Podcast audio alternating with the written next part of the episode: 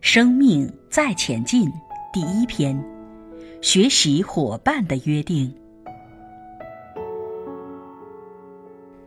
课程开始之前，我们需要大家配合，和跟你坐在一起的，也就是和你这三整天的学习伙伴问个好，请多多照顾。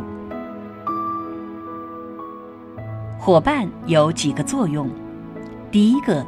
摇醒你，万一你睡着了，把你摇醒，这是伙伴的作用。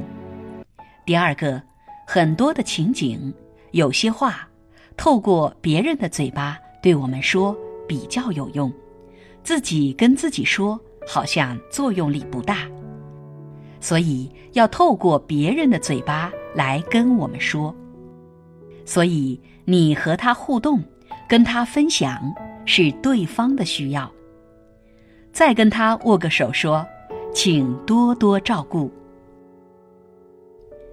课程过程中有时候需要两个人分享的，所以你要稍微专注倾听。如果你没有听到，万一需要分享，说不出东西来，